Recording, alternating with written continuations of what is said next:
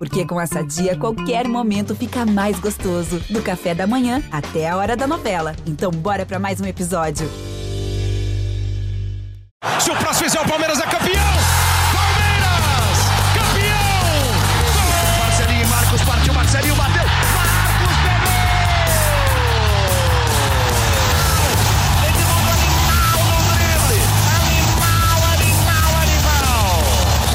Salve, palestrinos! Está começando mais um episódio do GE Palmeiras, podcast exclusivo do Verdão aqui no GE. Eu sou Pedro Suaide, estou com Thiago Ferri e Leandro Boca para falar de um time que vence, vence e vence. Líder isolado do Brasileirão, o time de Abel Ferreira teve uma partida muito segura em Goiânia contra o encardido Atlético Goianiense, time que deu muita dor de cabeça para muito time grande nesse Brasileirão. Venceu por 3 a 0, teve Dudu de titular. Um domingo, sim, prato cheio, né, Ferri? Você que estava aí de plantão, acompanhou o jogo perto.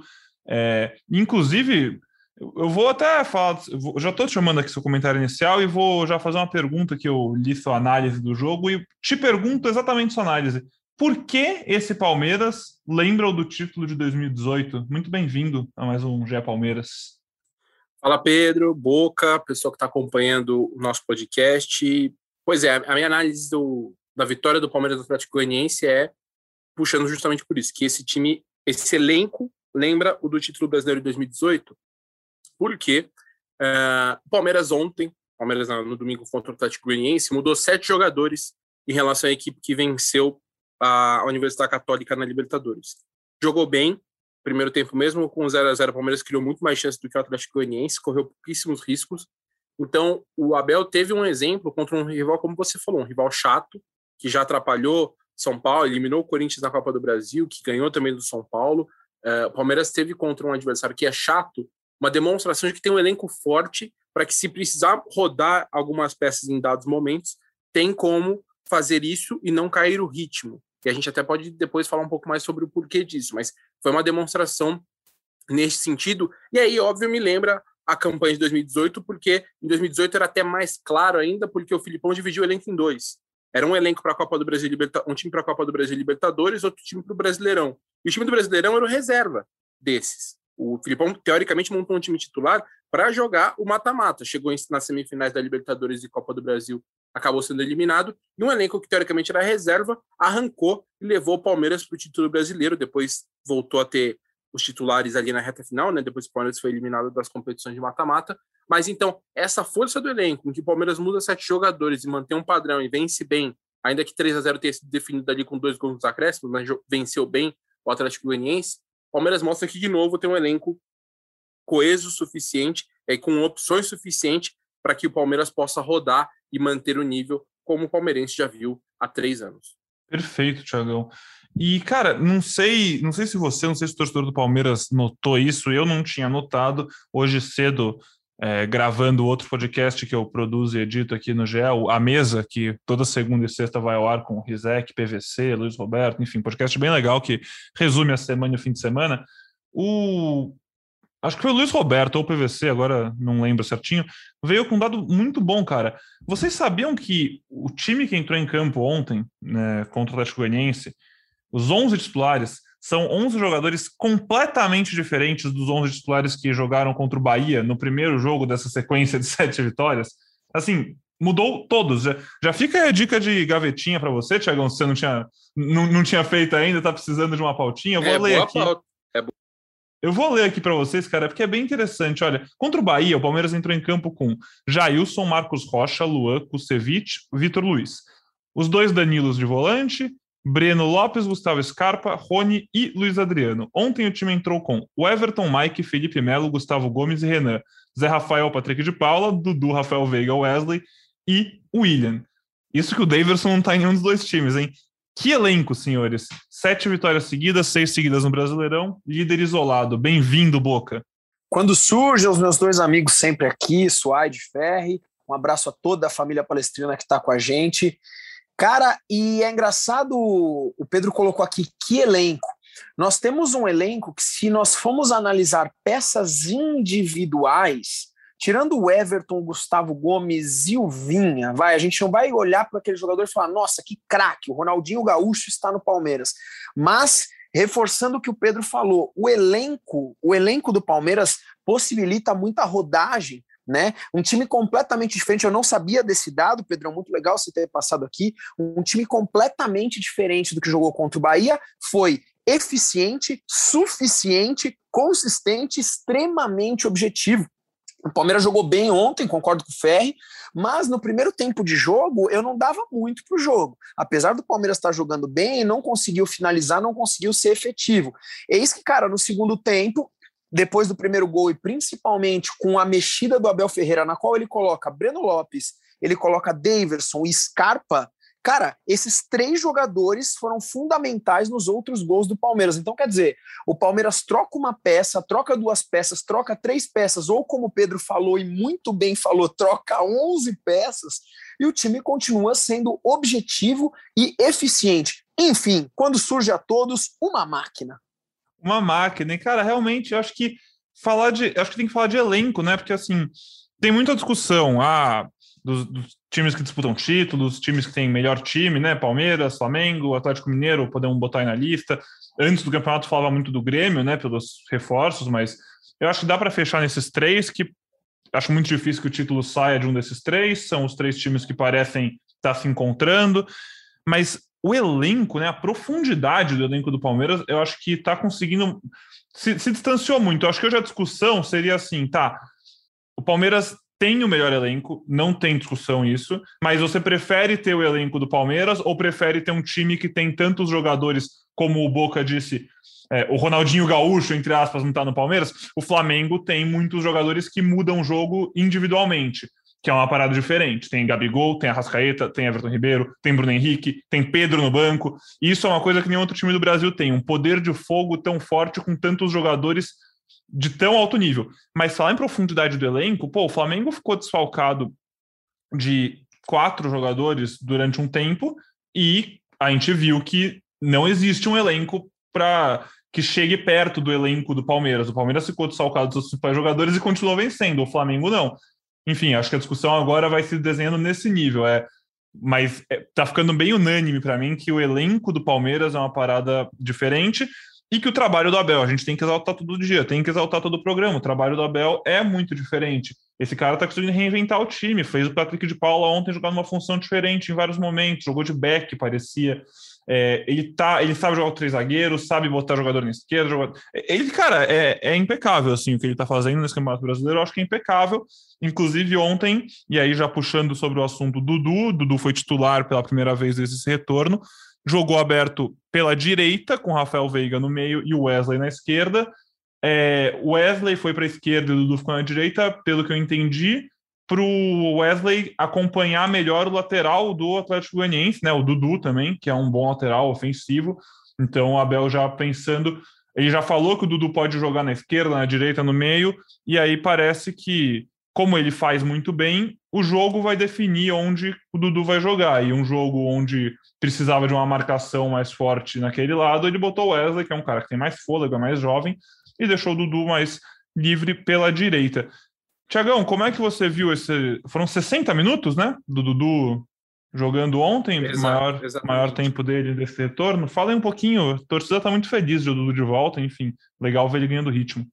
É, é bem isso que você falou, ganhando ritmo, né? Porque Dudu ainda tá enferrujado, né? Você vê que o Dudu tá enferrujado, até ele nem além de tudo, né, além de ele estar num processo de recondicionamento, de, de recuperação do ritmo ideal, num jogo num, numa situação, um calor muito grande em Goiânia, né? Então tudo isso influencia. Ele não foi um dos caras mais participativos no jogo, não deu nenhum drible, teve duas finalizações, uma travada, a outra saiu uh, à direita sem perigo. Teve a primeira grande chance do jogo no cruzamento, que a bola desviou e aí o Fernando Miguel teve que fazer uma defesa, né, logo no, no primeiro minuto de jogo, mas é, é de fato, é, é muito mais. Acho que o Palmeirense agora quer ver o Dudu se recondicionar, muito mais do que falar, ah, o Dudu tá jogando muito bem, fez definir o jogo, porque ainda não, não tá nesse estágio. É importante sempre lembrar, o Dudu não jogava desde o dia 10 de maio, quando fez a despedida pelo Aldo Rail no, no, no Qatar.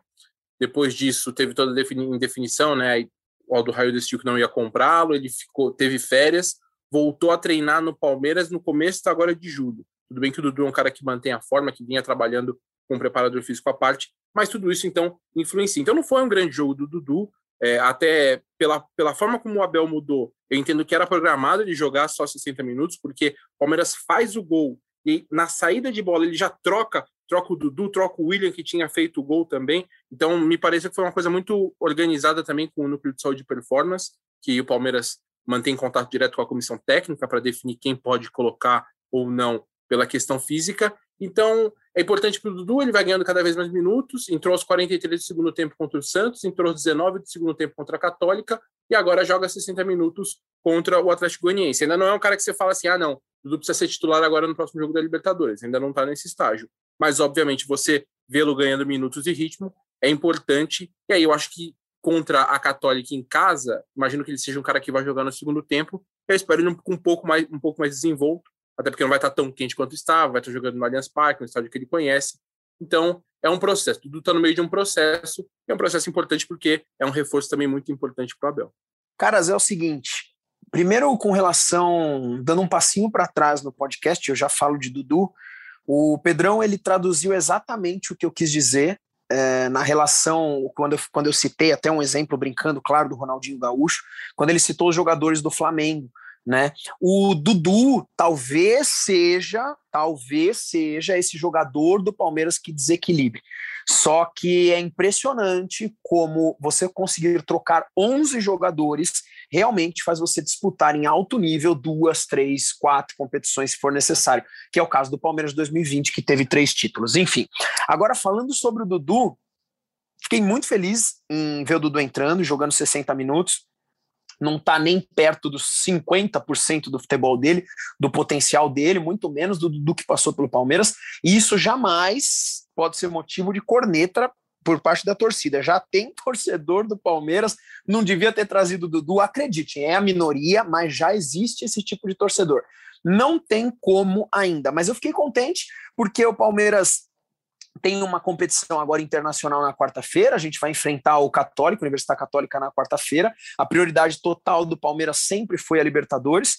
O Abel não esconde isso, a diretoria não esconde isso e a torcida não esconde isso. Então era normal a gente ver um time alternativo em campo esse final de semana. Só que um time alternativo que tem William, Dudu, Wesley, senhoras e senhores, que time alternativo. E achei sensacional o Dudu ter essa oportunidade de começar o jogo para ter mais ritmo de jogo. Cabe à, tor à torcida, ao torcedor palmeirense, ter um pouquinho mais de paciência. O Dudu não vai sair rabiscando os zagueiros por aí. Você viu? Se não sei se vocês têm essas estatísticas, enfim, o Dudu deu X chutes ontem, os X foram, foram chutes sem a menor eficiência, né? Só que as coisas vão melhorar e ele vai, vai honrar o manto, como ele já honra, e vai ser o ídolo que todo mundo quer que ele seja. É que timing perfeito para o retorno dele também, né? Porque tá tudo dando certo.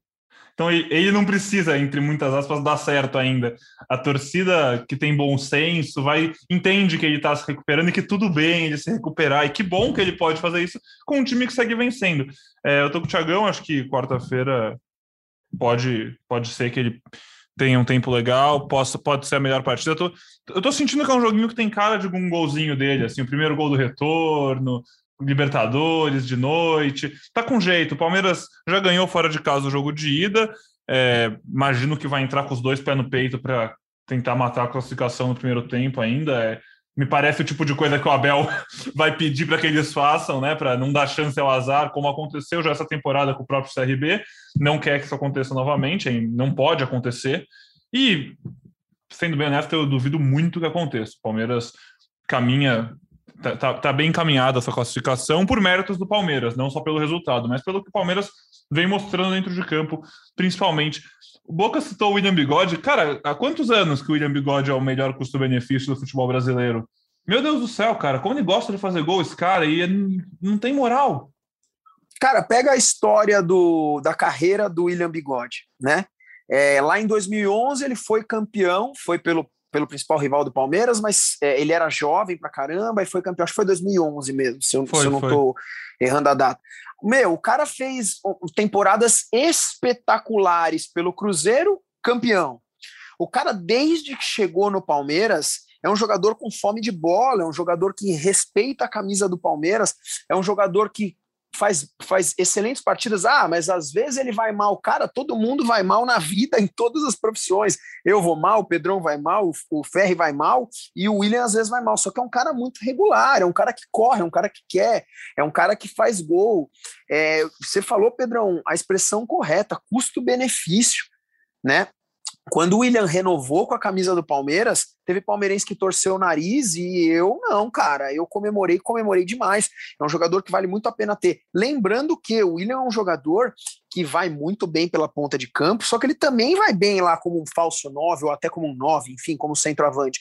É um cara que jogando lá na frente o palmeirense pode contar. E para mim, cara, tá longe do, do prazo do William. Ah, tá, o prazo do William tá chegando, pra, tá longe, tá longe. Eu acho que vale, vale demais manter esse cara no elenco. Sensacional. E ontem o gol não foi dele, né? O gol foi contra, na realidade.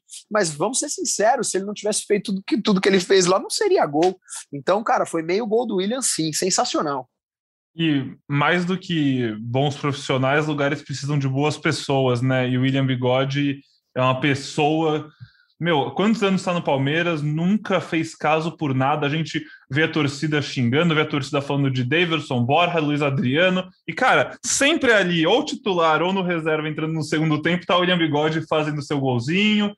É, sendo uma das pessoas, imagino, o Thiago sabe muito melhor do que eu, porque vive o dia a dia do Palmeiras e até um tempo atrás vivia o dia a dia dentro do CT, mas parece ser uma pessoa extremamente querida por todo mundo, assim do qualquer funcionário até qualquer jogador parece que gosta dele. Então, a gente já falou disso lá para trás quando ele renovou o contrato, mas mais uma vez, mais uma chance de exaltar o Palmeiras por ter renovado o contrato do William, que é um cara como poucos no futebol brasileiro, que é uma pessoa muito boa e corresponde dentro de campo sem precisar de muita mídia, sem precisar de muito salário, enfim, como a gente falou, custo-benefício muito legal.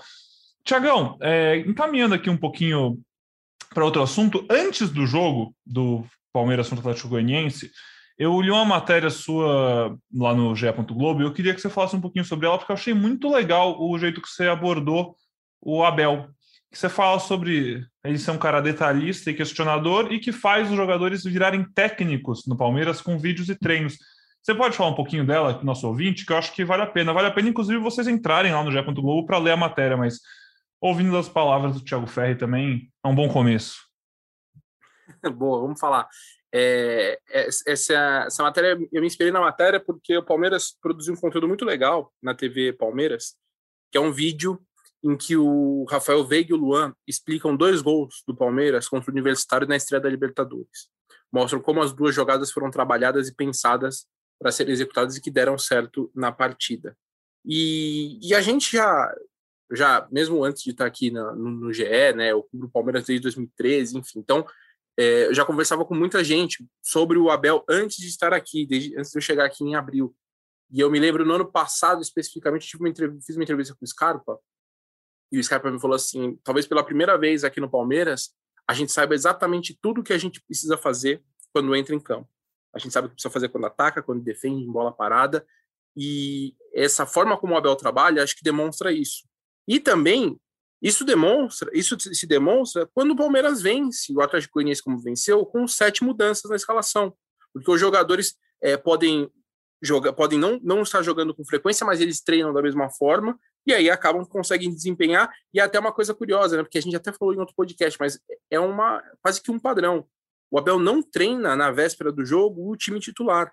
O Abel ele faz um treino, ele fala, né? Ele treina às vezes por setores, por alguma ideia de movimentação, alguma ideia de jogo que ele queira trabalhar, mas não é aquele cara, ah, ele separou os 11 titulares e treinou assim. Não, não é. E aí as pessoas descobrem, no, na, os jogadores descobrem no dia do jogo que vão jogar, né, na, na hora da palestra. Então, é, o Abel ele tem uma forma, realmente, ele quer deixar todos os jogadores participando do processo, e aí é o que ele fala, ele precisa justificar por que ele está pensando naquela coisa. Então ele fala, nós vamos, nós vamos fazer nesse jogo esta jogada de bola parada, porque nós encontramos essa deficiência no adversário. Nós vamos fazer esta movimentação por este motivo. Então aí ele fala, ele gosta de questionar, ele gosta de gerar o debate com os jogadores, porque entende que assim é, o jogador não pode só chegar e fazer, o jogador tem que entender por que está fazendo. E aí esse vídeo da TV Palmeiras é muito legal, porque mostra como, especialmente o Veiga e o Luan, com um conhecimento assim muito alto de, de jogo, mostram que é exatamente isso. Os jogadores eles entendem por que, que eles estão fazendo aquilo e por que, que aquilo resulta em gols. Então, eu acho que é uma, é uma abordagem muito legal, mostra um pouco do trabalho do, do Abel. Em momentos é como a gente está vivendo, que a gente não tem mais acesso ao CT, acho que é, é, muito legal a gente ouvir as pessoas e aí ter essa, essa explicação até com vídeo, como o Palmeiras fez, é, pra, justamente para valorizar, porque tudo que a gente ouve do Abel, acho que se comprova nesse momento. É um cara que trabalha demais, é um cara que pensa muito o jogo. É, questão de bola parada, por exemplo, ele tem um, um, um estudo de mais de 60 bolas paradas, com jogadas com variações para usar durante o jogo. Então, realmente é um técnico que pensa muito no repertório da equipe e por, até por isso conseguiu sair daquele mau momento no início da temporada para sete vitórias seguidas agora liderança no brasileiro. Você viu esse vídeo, Boca? Muito legal, cara. É, lá, lá na TV Palmeiras, eles explicando demais, né? Eu vi o vídeo, aliás, eu sou muito fã da TV Palmeiras. Um abraço para Lê, um abraço para o Fê. Eu sou, sou parceiro deles, já fiz alguns trabalhos com eles lá. E não tem nada o que acrescentar do que o Ferri falou, é sensacional é, o trabalho, o feeling, o tato do, do Abel Ferreira para lidar com qualquer tipo de situação. A gente percebe, inclusive, que a gente percebe, na verdade, o Ferri vai poder falar isso muito mais do que eu, porque eu não estou lá dentro, né? Mas parece que o elenco do Palmeiras abraça essa ideia, né, Ferri? Não sei se se se dá essa sensação que o elenco do Palmeiras realmente está junto com esse tipo de ideal, com esse tipo de estratégia. Pela, pelo vídeo, pelo menos, parece que, que os caras gostam disso aí. Ah, com certeza. É, é, eu, eu acho que os jogadores. O Palmeiras ficou muito marcado, né? Por ganhar e o pessoal falar: ah, o Palmeiras não tá jogando bem, o Palmeiras é campeão não joga bem. E em alguns casos, acho que tinha uma dificuldade realmente de trabalho, tinha algumas limitações. Então, é, quem, quem me, me, me, deu um norte, assim, o primeiro jogador que me deu um norte nesse sentido foi o Scarpa, porque realmente o Scarpa ele falava, cara, eu esperei dois anos para ter um time que realmente jogasse com a bola, que eu participasse mais do jogo. E quando ele me falou tudo isso, era numa época que ele ainda era usado improvisado, quando ele jogou como lateral esquerdo, quando ele jogava aberto como um ponta. E aí depois disso ele ainda conseguiu é, jogar na posição, começar a jogar na posição dele que é como meia. Então, os jogadores, acho que até por ter um elenco, né, com jogadores de qualidade, jogadores até alguns com, com experiência na Europa, é, o Palmeiras tem jogadores inteligentes e que gostam de entender por que estão fazendo aquilo, né? E aí é muito mais prazeroso você ver que aquilo que você pensou, aquilo que você trabalhou, e até para a questão técnica, né? Técnico fala assim para o cara, ó, se vocês fizerem isso, vai dar certo por isso, isso e isso. E dá certo, acaba que aumenta a confiança do trabalho dos jogadores no treinador também. Então, é, eu acho que todo mundo só ganha por isso, porque é, é, essa relação, e não é só o Abel também, né? É importante falar. A comissão técnica do Abel tem o Vitor Castanheira, tem o Carlos Martinho, tem o João Martins, é, são, são todos eles, eles participam dessa, desse trabalho, dessa construção de uma ideia de jogo, e aí a gente tem visto porque o Palmeiras de fato deu um salto de, de rendimento nessa atual sequência, né? E acho que tudo, tudo isso, todo esse trabalho é, justifica é, essa melhora. Palmeiras trabalha muito, Abel trabalha muito, gosta disso. E, bom, pensando agora então para esse jogo de quarta-feira, né? 7h15 da tarde, Universidade Católica no Allianz Parque. Como é que vocês imaginam o Palmeiras trabalhando para garantir essa vaga nas quartas de final da Libertadores contra ou São Paulo ou Racing? Vamos lá. Eu, eu, eu imagino o Palmeiras um pouco mais agressivo do que foi na contra a Católica. Contra no, Chile, o Palmeiras jogou um pouquinho recuado demais, não é um estilo que eu gosto, embora funcione. O Palmeiras é, seja uma equipe que que se dá bem jogando assim. É, até pelo resultado, daria para pensar o Palmeiras jogando da mesma, da mesma forma. Mas as partidas recentes no Allianz estão sendo boas quando o Palmeiras joga de uma forma mais agressiva, marca mais em cima, trabalha rápido a bola. É, o campo ajuda nesse sentido, né? Porque o campo, o campo sintético facilita para esse jogo de troca de passos mais rápida. Então, eu espero ver um Palmeiras com a cara, né, com a escalação que a gente tem está se acostumando a ver nessa, nessa atual sequência, mas jogando um pouco mais agressivo do que foi contra, contra a Católica no Chile, jogando mais para cima, apertando mais.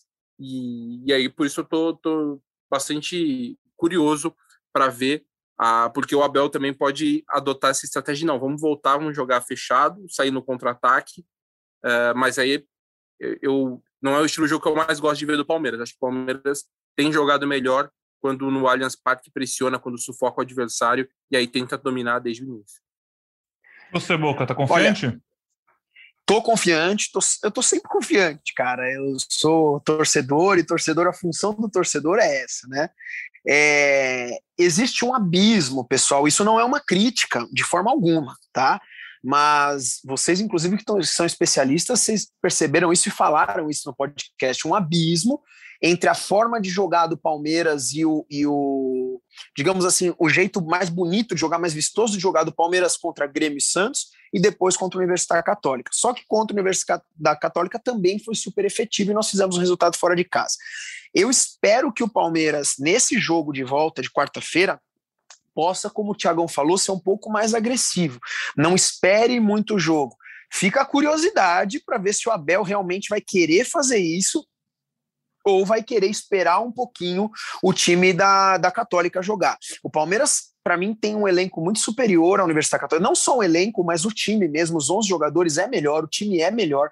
Deu para ver no primeiro jogo, foi fora de casa. E a gente jogando aqui no Allianz Parque, na minha opinião, teria que ir para cima e com vontade de fazer aquele futebol que a gente viu contra Santos, contra Grêmio. Eu acho isso extremamente possível ah, é Libertadores e não é possível. Cara, eu não, não enxergo dessa forma. Apesar de ser Libertadores e eu mesmo ter utilizado aquele, aquele jargão, Libertadores não se joga, Libertadores se ganha, contra o time da Universidade Católica, eu acho que é muito viável a gente jogar para frente, a gente ser, entre aspas, mais agressivo e conseguir, de repente, abrir um, 2 a 0 para o jogo ficar um pouquinho mais tranquilo. Eu espero que isso aconteça, mas já estou vendo que eu vou ficar na frente da TV, eu vou puxar cabelo que eu não tenho, eu vou gritar, vai, vai, vai ser isso aí.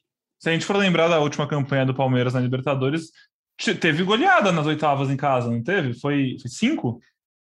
Contra, acho que foi 5 a 0 Deixa eu pesquisar. Contra, contra o Delfim? Foi, acho que foi 5x0. O Palmeiras teve uma sequência de 5x0 ali. Foi é. 5x0 no Bolívar, 5x0 no Tigre, e eu acho que foi 5x0 no Delfim também. Depois fez 3x0 no Libertar, se não me engano. 3x0 3x1. Isso, 3x0. 3x0. 3x0. Foi. E aí, no Delfim foi 5 mesmo. É. Foi 5x0, né? É isso. Thiago Ferre é o cara com a melhor memória da história do GE, cara. Impressionante, bicho. Não, esse jo é que, nesses jogos eu fui em boa parte. Né? Eu, tava, eu trabalhei em boa parte deles quando comecei, voltei a, a ir aos estádios. Bons tempos. E também teve o River, teve o River 2 a 0. É, não, é, é, eu ainda vou, né, em, com, com, os protocolos, né? A gente ainda vai em alguns jogos, principalmente Libertadores e tal. Mas eu lembro porque a primeira fase eu não tinha ido tal. Aí eu comecei a ir nessa, nessa arrancada aí do Palmeiras ao título. Estava, inclusive, também no River Plate 2, Palmeiras 0. Um dos jogos mais loucos que eu já vi no estádio. Não, esse é. jogo, pelo amor de Deus, cara. Esse jogo não deu, não. Esse jogo não deu, não. Cara, não, jogo... não dá, não dá, não dá, não dá. Esse jogo não dá. Pelo amor de esse Deus, jogo, cara. Esse jogo não, até hoje eu não tenho explicação do que aconteceu assim. Foi muito louco. Não, no dia seguinte eu fui coisa, no cardiologista. Pelo amor de era Deus. uma coisa assim, eu, eu olhava assim no estádio, eu olhava, olhava pro pessoal todo e falei, o que, que tá acontecendo, cara? Porque era, virou uma. O Palmeiras ainda teve a chance de fazer 1x0 com o Rony. De repente, aí o, o River fez 1x0, depois fez 2x0. O que aconteceu ali depois foi uma coisa, foi, meu, eu não, não é possível assim parecia que era um treino fantasma do River. O River só atacava, só atacava, só atacava. Foi realmente um dia, um dia bem maluco. Quarta-feira você estará lá? Estarei lá mais uma vez. Acho que um jogo mais tranquilo dessa vez. Tomara. Aliás, Thiago Ferri, você sabe que na, na música a gente tem aqueles caras que ajudam no palco, que são os holds, né? Os holds eles vão, eles levam outra guitarra, eles trocam uma corda, eles trocam uma caixa de som. Se existir um hold no jornalismo, cara, eu tô aí, você pode me contratar que eu vou nos jogos com você. Boa, boa, bom saber, é bom saber. E famoso, pô, se precisar de alguém para segurar o celular, para você falar, é. gravar um videozinho, eu posso, me, me, me, leva de câmera, não tem como. Eu levo, eu levo o cabo da internet e tal. Ou dá para fazer que nem o Medina, né? Bota, bota a namorada na mala e vai pro Japão. Vai, põe dentro da mochila e vamos nessa. Sem estresse. Pode é ser. Bom, é complicado. Encaminhando então o nosso podcast para sua reta final, vamos só passar lá pelo ge.globo Palmeiras para ler uma notícia que o nosso Thiago Ferri trouxe agora há pouco, por volta das 4 horas da tarde, horário de Brasília. Então, dependendo do horário que você estiver ouvindo esse podcast, talvez ela já não esteja tão atualizada, mas você sabe, é só entrar lá no site que ela vai estar tá quentinha para você com todas as novidades. Roma avança em negociação para comprar Vinha do Palmeiras por quase 70 milhões de reais. O negócio ainda não está concluído, o Verdão ainda está tentando negociar com o Nacional, a divisão da quantia, o Nacional antigo clube do lateral esquerdo uruguaio, mas tudo indica que Matias Vinha já está com as malas quase prontas e o destino realmente é a Itália. É isso mesmo, Thiago Ferri? Pelo assédio que a, que a Roma tem, tem demonstrado no Vinha, pelo momento dele, pelo, pelo tanto que ele é procurado no mercado, acho que realmente é, é difícil a situação para o Palmeiras, porque a Roma quer muito, aparentemente, pelo depois da lesão do Spinazzola na, na, na Eurocopa. Então, vamos ver. Ferri, deixa eu te fazer uma pergunta relacionada a isso. É, existe algum, nada oficial, sei que você não vai passar aqui, nada que não seja oficial, mas algum barulho por parte do Palmeiras se, se a gente vai ter um lateral esquerdo para suprir o Vinha, porque o Vinha talvez seja um dos melhores laterais, talvez não, ele é um dos melhores laterais esquerdos do, do Brasil. É, o Palmeiras tem hoje o Vitor Luiz para compor a posição, ou até mesmo o Renan, né? O Renan pode jogar lá pelo canto se de repente a gente tiver uma outra formação. Existe algum barulho, alguma coisa assim, ou realmente nada? Por enquanto é aguardar o momento que o Vinha vai sair do Palmeiras para ver o que vai ser feito. Não, o Palmeiras, é, assim, dá para dizer que o Palmeiras é um clube que sempre monitora o mercado, né? Tá sempre atento. Tanto que mesmo antes da, da negociação com, dessa possibilidade do Vinha sair e esquentar, o Palmeiras estava negociando com o Ortega, com o lateral esquerdo do Vélez, né? Já era um cara que já se imaginava, falou assim, ah, bom, se o Palmeiras está indo atrás desse cara, é porque sabe que pode pintar uma proposta mais quente para o Vinha nos próximos meses. Então, é, é, natural esperar que o Palmeiras esteja de olho no mercado internacional, especialmente sul-americano, né? Porque pela, pelo momento que a gente está aqui no Campeonato Brasileiro, a maioria das boas opções já completou sete jogos e é mais difícil negociar. Mas certamente o Palmeiras está de olho no mercado é, aí é, eu não consigo te precisar falar assim, a Palmeiras já tem um cara na agulha. Isso eu acho que não. Perfeito, Tiagão. Então, bom, essas são as informações para ficar por dentro de tudo de mais quente que vai acontecer e os desdobramentos de uma possível venda do Vinha e dos retornos e quem mais possa ser contratado, enfim, para substituir o Vinha caso ele venha aí para Roma mesmo. Vinha, Venha, foi mal, me confundi nessa aqui, galera. Ficou, não ficou muito bom para ouvir, mas tudo bem, segue a vida. É, você entra lá no ge.globo barra Palmeiras. Boca, muitíssimo obrigado, viu? Como que você quer encerrar a sua participação nesse podcast de segunda-feira? Eu que agradeço, cara, sério, é, é um trabalho muito divertido, é muito legal conversar com vocês. Agradeço sempre o espaço, oportunidade. Um abraço à família palestrina. Eu queria terminar esse podcast aqui falando que se, se de repente o pessoal de Itaquera, o pessoal do Morumbi, se eles quiserem algumas aulas de como ganhar do Atlético Goianiense, vai lá, bate na porta, procura um tal de Abel Ferreira, beleza? Um abraço para vocês, aguardo ansiosamente a chegada de quarta-feira. Libertadores é outro papo, mexe muito com a cabeça do torcedor palmeirense e é ir para cima que a vitória será nossa. Um abraço a todos, avante palestra. Esse português aí pode dar aula de ganhar, de como ganhar de vários times, ô Boca. Tiagão, muitíssimo obrigado mais uma vez pelas informações e pela sua inenarrável presença aqui conosco. É sempre um prazer, gente. Até a segunda metade da semana. Um abraço para todo mundo. Boa, pessoal, é isso. Muito obrigado você que escutou a gente aqui, muito obrigado pela companhia. A gente fica por aqui nesse episódio. A gente volta depois desse jogo decisivo contra a Católica para falar do que aconteceu em campo e dos próximos passos do Palmeiras. Por hoje é só, um beijo, um abraço, tenham todos uma ótima semana e partiu Zapata. Partiu Zapata, sai que é sua, Marcos! Bateu para